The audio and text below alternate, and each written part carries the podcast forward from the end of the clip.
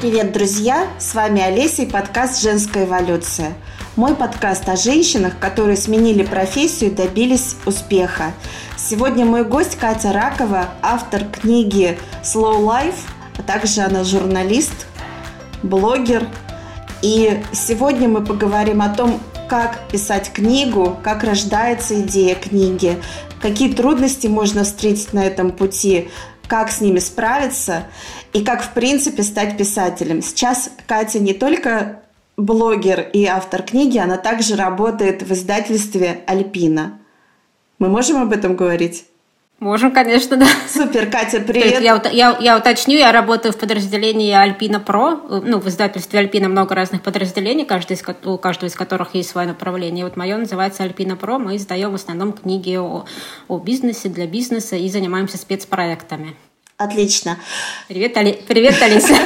Я очень рада, что ты согласилась э, записать со мной подкаст потому что мы уже давно с тобой обсуждали эту тему, и мне было бы интересно поговорить о том, как создаются книги, как рождаются книги, и вообще как, как происходит процесс писательства. Я когда-нибудь, надеюсь, тоже напишу книгу. Ну а сегодня мы поговорим о том, как это вообще происходит.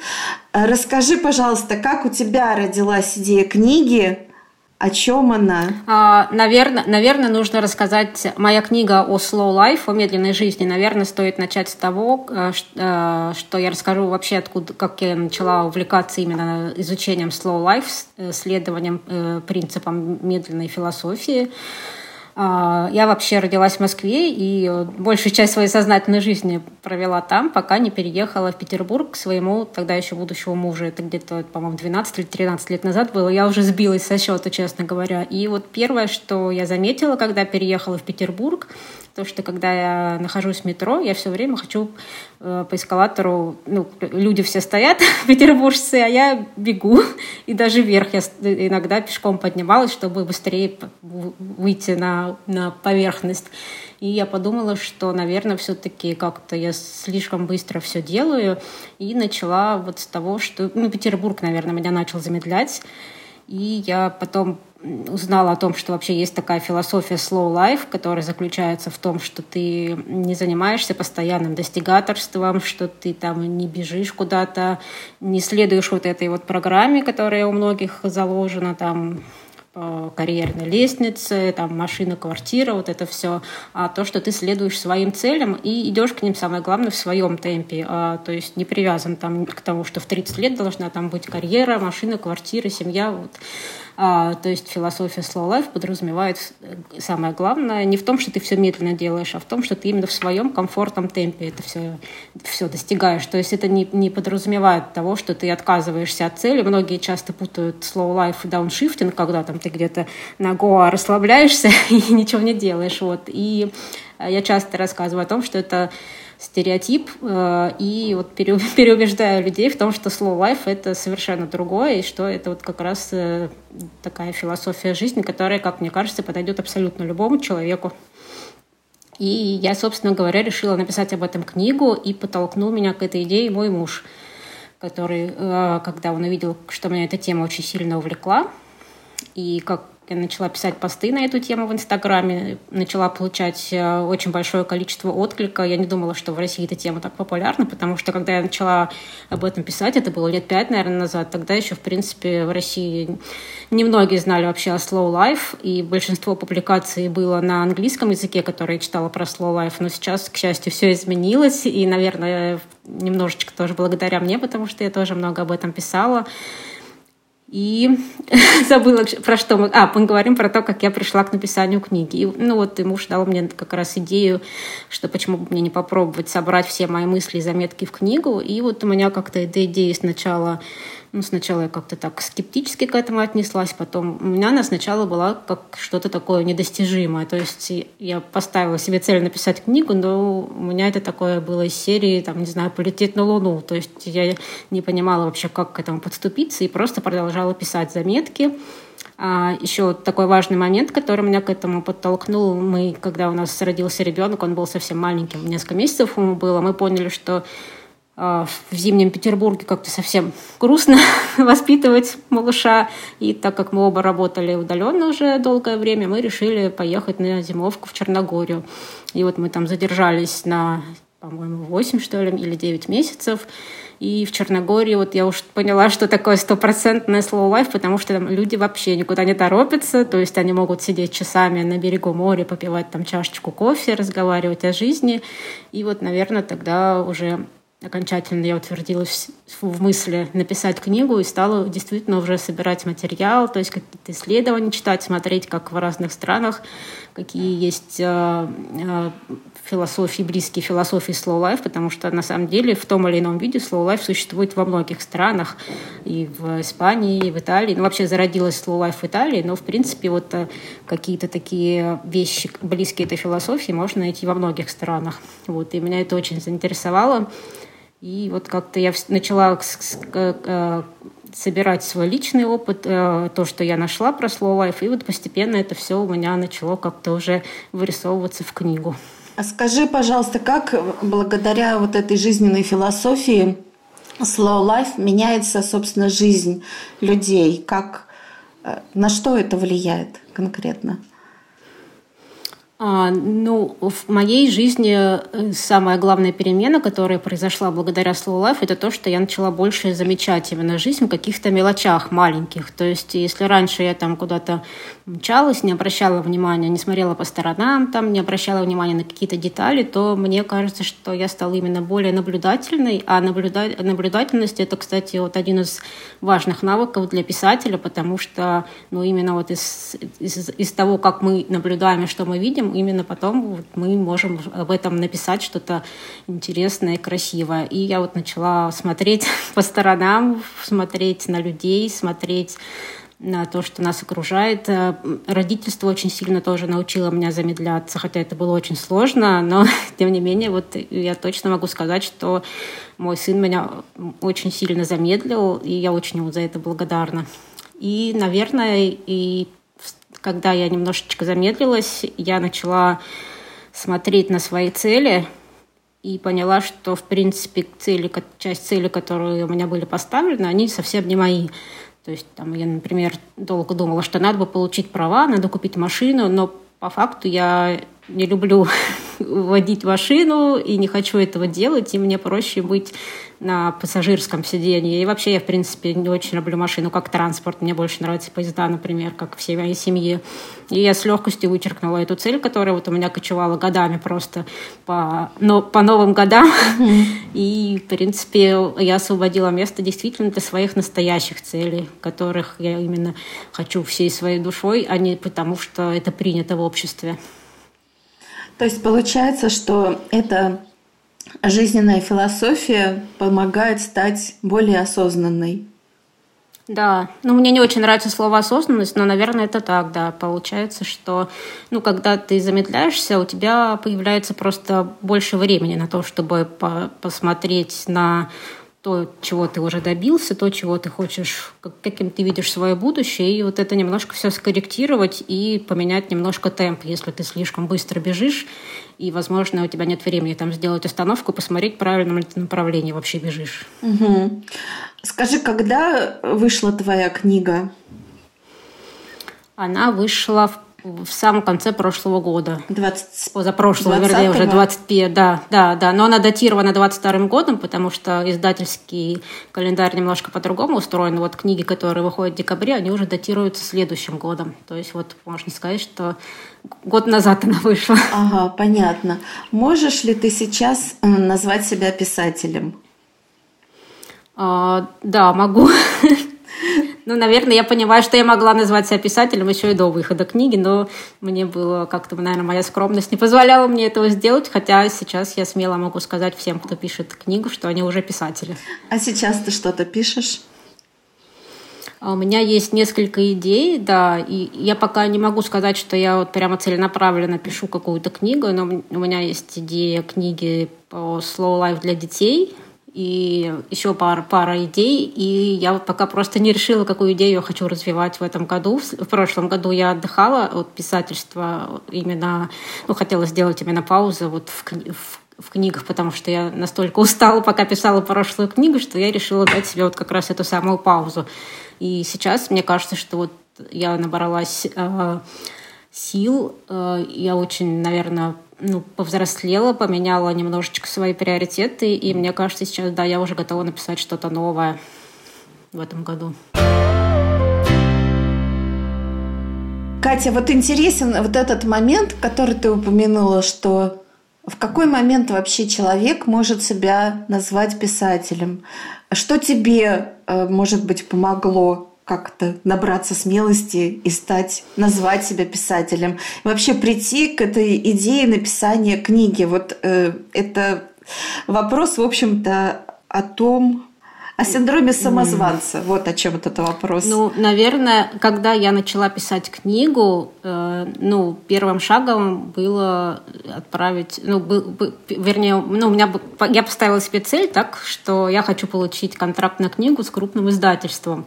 По-моему, я тебе как раз уже об этом рассказывала. И, собственно, я очень все хорошо для этого подготовила. Написала оглавление, э, там, тезисы глав, две главы целиком я написала, сделала анализ конкурентов. И когда я это все отправила в издательство, и ну, в итоге так получилось, что я даже два предложения от издательства получила. И когда у меня уже был контракт с издательством, я поняла, что я неправильно сформулировала свою цель, что вот я да, э, получила этот контракт, и что теперь мне надо писать книгу целиком. С одной стороны, да, я осознала, что вот я писатель, у меня есть контракт, у меня есть срок, который я должна сдать рукопись. Но с другой стороны, это, наверное, немножко даже меня расслабило на какое-то время. И вот у меня был такой период, когда я немножко зависла, не понимала, что дальше делать. Ну, я потом собралась и как-то взяла себя в руки и более дисциплинированно стала писать книгу. И, наверное, как раз вот э, ну, написание книги это такой марафон действительно тяжелый. И, наверное, сейчас я думаю, что вот если бы у меня был какой-то в этом э, наставник или какая-то группа поддержки, которые люди, которые тоже пишут книгу, наверное, это все прошло бы быстрее и без тех ошибок, которые я совершила в процессе написания книги. Угу. Сейчас поговорим про группу поддержки, еще и про трудности, которые mm-hmm. на этом пути могут э, встретиться. Хочу немножко про внутреннего э, самозванца или как его, внутреннего критика. В общем, про вот этих товарищей, которые мешают нам э, в чем-то реализоваться. Было ли у тебя такое? Вот какие-то, может быть, сомнения по поводу того, что ну, имею ли я право писать книгу? Или, я не знаю, может, да, у тебя да. свои формулировки были? Ну да, я тебя понимаю, угу. да. На самом деле было, конечно, да, потому что, ну, во-первых, я думала, что да, ну, ну и что, что я увлекаюсь slow life, например, я же не психолог, а, наверное, лучше про эту тему психолога писать. И, ну да, у меня были такие вот голоса в голове, ну, я их все старалась просто гнать, и я понимала, что... Ну, я сама люблю очень читать книги, основанные на личном опыте людей, я очень люблю читать книги, там, например, «Год прожитый правильно», или, ну, что-то такое, когда человек что-то вот э, проживает сам и пишет об этом, и я хотела именно вот в таком стиле написать книгу, и я понимала, что если я это интересно и хорошо напишу, что это будет интересно людям читать. И меня очень поддерживали отзывы вот на... Я иногда, когда писала, выкладывала кусочки книги в Инстаграм, ну, то есть это были как посты выглядело, но на самом деле это были кусочки книги. И когда вот я получала отзывы от людей, то есть я как-то себя вот этим подпитывала, что ли, брала писательскую энергию вот из этих комментариев поддержки, там, сердечек, и мне вот это все помогало вот дальше маленькими шагами продолжать писать книгу. Mm, классный лайфхак. Я уже взяла на заметку. Спасибо. Расскажи, вот, да, какие могут встретиться на этом пути трудности? Может быть, там случались какие-то долгие перерывы в написании книги, или, ну, я не знаю, какие там еще могут быть препятствия, там нет настроения угу. писать, или ну, нет подходящей ну, ситуации для этого. Вот что, да, что может остановить? Ну, на самом деле, да, моя, моя главная ошибка была, наверное, в том, что я сначала не не составила себе какой-то график написания книги и просто вот пользовалась ну, свободными какими-то там свободным количеством времени, чтобы взять и там сесть написать. Но на самом деле это очень трудно, когда там ты, не знаю, несколько дней не пишешь, а потом в выходные садишься и все наверстываешь. Ну, для меня этот способ совершенно не подходит. А, очень трудно совмещать, конечно, написание книги с работой, когда, ну, когда ты еще должен какие-то там рабочие задачи решать каждый день. И я подумала, что, наверное, все-таки лучше приоритет свой э, взять и поставить вот на самое утро. И, и я начала писать книгу по утрам, то есть просыпалась и до начала рабочего дня посвящала там час-полтора написанию книги. И тогда вот у меня процесс раздвинулся, я уже начинала день с таким чувством выполненного долга, и даже иногда потом еще и вечером садилась за книгу. То есть вот когда я перенесла писательство на утро, вот для меня это очень хорошо сработало как такой мотиватор, и даже у меня такая табличка была, где я читала количество знаков, то есть я как-то так начала немного, ну, я очень творческий человек, планирую, с планированием таким строгим у меня а, не очень складывается, когда именно с, дело касается табличек, цифр, графиков, но вот с книгой у меня, как ни странно, этот способ очень хорошо зашел, и вот я прям некое соревнование для самой себя устраивала, что каждый день я немножечко больше знаков писала, чем предыдущий. Угу. А что еще? А, что еще? Еще, вот я уже говорила про то, что мне хотелось какой-то такой поддержки от единомышленников. И пару раз я поучаствовала в таком писательском коворкинге, когда собирались несколько девушек, мы рассказывали, над чем мы работаем, кто-то там над постом в Инстаграме, кто-то над стихотворением, я вот над книгой, и вот э, я за два таких коворкинга написала целую главу книги. То есть мы просто включали зумы свои и в течение часа писали. Угу. И вот мне это, меня это как-то тоже очень, ну, так замотивировало, когда просто ощущение, что на тебя там как, ну, не то, что кто-то смотрит, а когда вот ты уже пообещала что-то, ну, и ты просто не можешь это не сделать, когда все сидят и делают то, что пообещали. Это вот я использовала, когда у меня вот такой был спад мотивации, этот способ я использовала. О, здорово. А может быть еще что-то? Бета-ридеры помогали в этом как-то? А, да, бета-ридеры тоже у меня были, да. Но бета-ридеры у меня были на этапе э, перед тем, как я э, решилась отправить в издательство вот две главы я сначала отправляла идею книги и эти две главы как раз бета-ридерам. И вот они мне прислали обратную связь, на основе которой я немножко скорректировала и содержание книги, и какие-то там вещи тоже поменяла. И вот тогда я уже отправила в издательство. Потом я очень хотела тоже бета-ридеров в процессе использовать, но Э, я немножко была ограничена в сроках, поэтому решила, что все-таки, наверное, бета-ридеры мне уже достаточно помогли на этом этапе. Дальше я уже без бета-ридеров работала. Хотя это очень крутая тема тоже. Скажи, а как получилось э, так, что ты теперь работаешь в издательстве? В какой момент это произошло? Э, это произошло в тот момент, когда ну, я отправляла сначала свою книгу в издательство Альпина Паблишер, и в Альпина Паблишер мне сказали, что у меня очень интересная идея, но их смутило то, что у меня нет большой аудитории.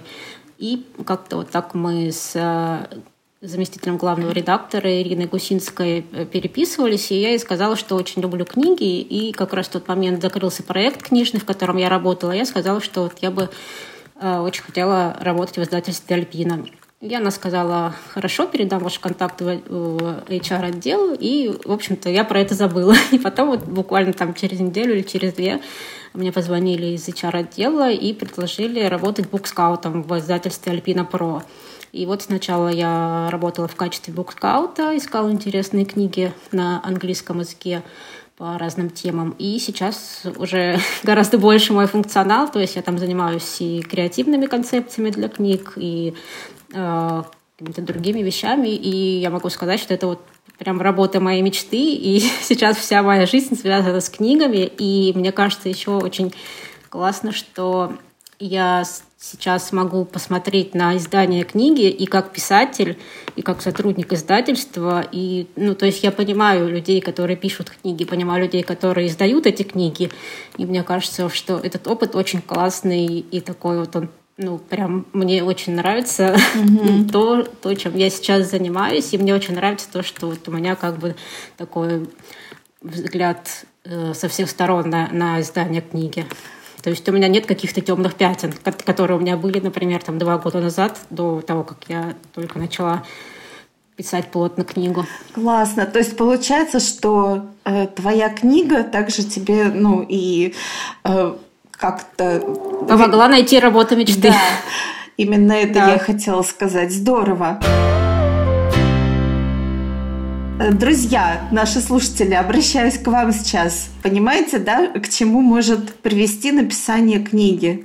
Когда-то я говорила такую подобную фразу о подкасте, как подкаст повлиял на мою жизнь. Но вот получается, что книга тоже, написание книги тоже может существенно изменить вашу судьбу. Да, на самом деле, да, невозможно представить, к чему тебя приведет книга. Это тоже такой вот очень интересный момент. То есть это, ну вот не знаю, как Новый год, когда ты не знаешь, что у тебя под елочкой окажется 1 января. Мне кажется, книга — это то же самое. Еще по поводу того, что принесла мне книга, а после выхода книги ко мне стали обращаться люди с просьбой прочитать, например, в их компании лекцию про slow life для сотрудников или там где-то выступить. Вот недавно мне мне написала девушка, которая курс по осознанному потреблению кофе ведет, и предложила тоже вот у нее на курсе выступить. То есть вот какие-то такие, мне кажется, начали притягиваться люди интересные, единомышленники, и ну, вот я поняла, что Slow Life на самом деле это не, не маленькая такая кучка людей, а действительно такое достаточно большое сообщество, которому это все интересно. И я очень рада, что вот в России тоже это направление пользуется большой популярностью, и люди действительно хотят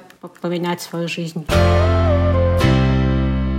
Знаешь, еще прозвучала такая фраза, которая меня заинтересовала, и хотела бы поподробнее об этом спросить. Ты сказала, что вот в тот момент, когда ты обратилась в издательство, и э, то, что у тебя нет большой аудитории, это было каким-то препятствием. Скажи, пожалуйста, какую роль в, вот в этом играет аудитория автора? А, на самом деле, а, ну, я бы сказала, что это не является препятствием маленькой аудитории, если у тебя действительно интересная книга, если ты горишь темой и готова участвовать в дальнейшем продвижении, рассказывать о своей книге. Конечно, хорошо, когда у тебя уже есть какая-то аудитория, которая к тебе относится лояльно, ну, то есть это потенциальные люди, которые уже готовы купить твою книгу. Вот. А у меня, ну, несмотря на то, что у меня небольшая аудитория в соцсетях, но тем не менее, э, я считаю, что у меня вот, ну, у меня около тысячи человек, по-моему, подписчиков, чуть больше тысячи, но мне кажется, что это именно вот такое сообщество единомышленников, и очень много моих подписчиков потом тоже в итоге купили книгу, написали отзывы, и, ну, мне кажется, что, конечно, когда ты блогер там со 100 тысячами подписчиками, тебе легче и э, подавать заявку в издательство и продвигать книгу, но я бы не стала ставить на первое место этот факт. Это важно. Спасибо за пояснение. Ну что, э, расскажи, что мы с тобой придумали? Что это а, будет? А, мы придумали, мы придумали мастер-майнд – для тех, кто хочет написать книгу в 2023 году. Да. Э, вернее, вернее, вернее, Олеся придумала, а я с радостью поддержала, потому что у меня тоже такая мысль витала в голове, что вот, ну, как бы, я, я вспоминая о том, как я писала книгу и чего мне не хватало, я бы очень хотела вот э, рассказать, помочь тем, кто сейчас пишет книгу, и, возможно, тоже я буду писать свою новую книгу вместе с участниками. И мне кажется, что вот э, сейчас я уже вот с чувством, с толком, с расстановкой вот подошла к этому процессу и вот сделала бы все максимально комфортно. Угу. В общем, друзья, перехвачу тогда инициативу. Мы с Катей решили провести собрать э, такую группу, мастер-майнд-группу продолжительную, которая будет длиться три месяца.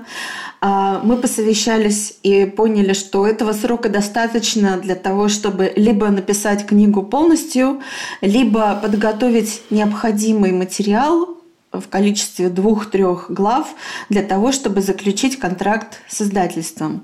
Катя, я правильно говорю? Ты меня поправляй. Да, да, да, что. да, все верно. Да, встречи в этой группе планируются э, раз будут проходить один раз в две недели, всего шесть групповых встреч, плюс установочная лекция, вебинары от Кати с теоретической информацией, которая поможет, э, даст основу для того, чтобы понять, как строить свою коммуникацию с издательством.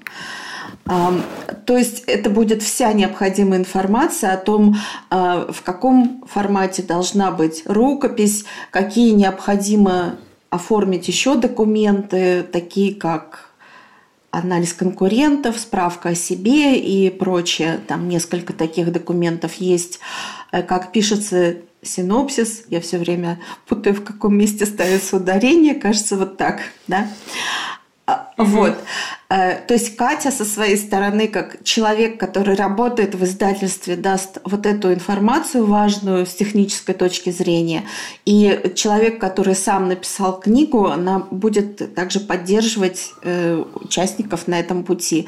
А я, как опытный модератор мастер-майнд группы, как коуч, буду помогать э, справляться с препятствиями, строить работу в группе так, чтобы происходил обмен опытом, между участниками, чтобы э, те вопросы, которые возникают на этом пути, с помощью других участников все могли решить а, при помощи обмена опытом, либо а, генерации идей, либо эмоциональной поддержки. В общем, в мастер-майде возможны разные варианты поддержки, и все это можно, все сложности можно преодолеть именно благодаря групповой работе. Предполагается, что в этой группе будет 4-5 участников, группа совсем небольшая. Мы хотим, чтобы это было такое теплое, поддерживающее пространство, которое поможет тем, кто хочет написать книгу, к этой цели, собственно, и прийти в таком комфортном режиме. Мы умышленно делаем, ставим цель в двух вариантах для тех, у кого разные возможности или разный темп работы, чтобы в любом случае цель была достигнута в, том, в той или иной степени, и тем не менее это будет уже весомый вклад в вашу книгу. И, и в том, и в, и в другом случае э, контракт с издательством потенциально может быть заключен. Катя, что добавишь к тому, что я сказала? Ну, я, наверное, добавлю в контексте философии Slow Life тоже есть такая важная вещь, которую я писала в своей книге, которую я стараюсь все время напоминать самой себе, что очень часто бывает так, что вот мы все время ждем каких-то лучших времен, когда вырастут дети, там ждали, когда закончится пандемия, чтобы вот что-то сделать, что мы вот заживем, там напишем книгу. И мне кажется, что, ну, я это поняла на собственном опыте, что никогда не нужно чего-то ждать, каких-то там лучших времен, а то, что лучшее время именно сейчас. И что если вы действительно хотите искренне написать книгу, то, наверное, не стоит откладывать, и нужно делать то, что хочется. Угу.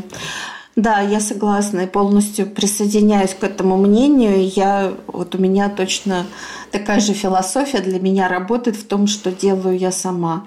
И действительно это помогает не откладывать вот принцип действовать прямо сейчас, исходя из того, что есть сейчас, ну, да, не дожидаясь. Потому что на самом деле причины не делать, они всегда найдутся. А причины, причин делать их гораздо меньше и лучше делать. Это точно.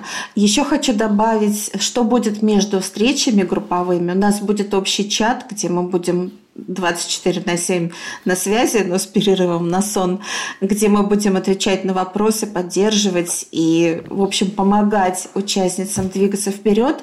Будут, э, мы хотим добавить еще такие встречи в формате онлайн-коворкинга, когда участницы будут, участники будут собираться вместе в онлайн-пространстве, писать вместе э, каждый свою книгу. Вот, как Катя сказала, это очень помогает тоже не останавливаться. Также там может быть формат баддинга, то есть созвоны в парах для обмена опытом и поддержки. А, или э, при необходимости личной консультации, но это уже отдельный тариф, который мы тоже предложим, и этим тоже можно будет воспользоваться. А, что еще я забыла, Катя? Может быть, ну, на самом деле, еще, может быть, добавить, что мы открыты к любым предложениям. А, если в процессе какие-то будут возникать запросы, мы обязательно с тобой их учтем и э, подумаем, как сделать процесс более комфортным, более продуктивным, как, как, как вернуть вдохновение, если оно улетело, и, и решить еще кучу разных запросов, связанных с написанием книги. Да, друзья, если вас заинтересовала эта мастер-майнд-группа, то мы разместим ссылку на анкету предварительной записи к описанию к этому выпуску подкаста. Если вам интересно с нами пообщаться лично, задать все вопросы, которые у вас могут возникнуть, то вы можете заполнить эту заявку, мы с вами свяжемся и созвонимся, э, и все это обсудим. И да, я тоже хочу сказать, что мы открыты к предложениям, то есть мы можем что-то добавить, э, чем-то дополнить еще на работу в группе, чтобы работа была максимально комфортной и продвигающей. Что же у нас еще осталось не сказанным? Катя, есть что добавить? Да, наверное, нет. Просто хочется поздравить всех с наступившим Новым годом, пожелать э, исполнения всех заветных желаний, э, доброты, гармонии, счастья, и даже, мне кажется, вот в период турбулентности, неопределенности, который сейчас происходит, что если вот мы научимся жить и осуществлять наши желания в такие сложные времена, то потом нам вообще все будет даваться легко и классно. И что рано или поздно все кризисы закончатся, и только от нас зависит, какими вы, мы отсюда выйдем и с каким багажом. И вот как раз мне кажется, что книга может стать отличным багажом, с которым можно выйти из сложных времен. Ты так сейчас сказала, что мне тоже захотелось немедленно написать свою книгу идею, которую я уже давно вынашиваю. А, да, друзья, я присоединяюсь к Катиным поздравлениям. Я думаю, что мы совсем справимся. И думаю, что мастер-майнд формат мастер-майнда тоже поможет нам в этом. И особенно формат такой, который помогает что-то создавать, что-то созидать такие непростые времена. А, на этом хочется закончить э, и, и так подведу итог того, что мы сказали, что важная мысль, которую я услышала у Кати, для того, чтобы написать книгу, не обязательно быть писателем, важно просто гореть идеей и э, ну, стараться написать об этом интересно, ярко. Вот. А поддерживающее окружение вам в этом поможет. Если вам интересна наша мастер-майнд-группа, которая э, стартует во второй половине января, 2023 года, то вы уже сейчас можете заполнить заявку. Ссылку на нее вы найдете в описании к этому выпуску подкаста, и мы с вами свяжемся, обсудим все детали. Важный момент, который мы еще не упомянули, это время встреч, день и время. Мы всей группой, со всеми участниками выбираем то время, когда могут участвовать абсолютно все. Поэтому вот этого бояться не нужно. Мы обязательно найдем такой вариант, который подойдет всем, и вы обязательно сможете участвовать, если у вас есть э, такое желание. Также я благодарю вас за то, что вы дослушали этот выпуск до конца. Если вам понравилась э, история, которую мы сегодня рассказали, то, пожалуйста, поставьте лайки, оценки, оставьте отзывы на подкаст-платформах. Связаться с нами можно через телеграм-канал э, мой телеграм-канал, ссылку на который я тоже размещу в описании к этому выпуску. Можно писать туда. Либо мы оставим ссылку еще на блог Кати, и тогда вы сможете связаться непосредственно с Катей.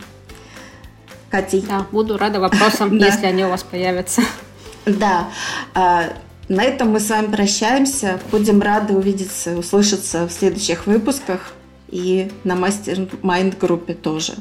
Хотелось бы встретиться. До новых встреч, друзья. Олеся, спасибо тебе еще раз за приглашение. И надеюсь, что наш план осуществится в ближайшее время. Мы поможем классным людям написать классные книги. Я уверена, что этот план осуществится. Катя, спасибо тебе за то, что поделилась опытом. Все это очень ценно. Спасибо. Пока-пока. Пока. -пока. Пока.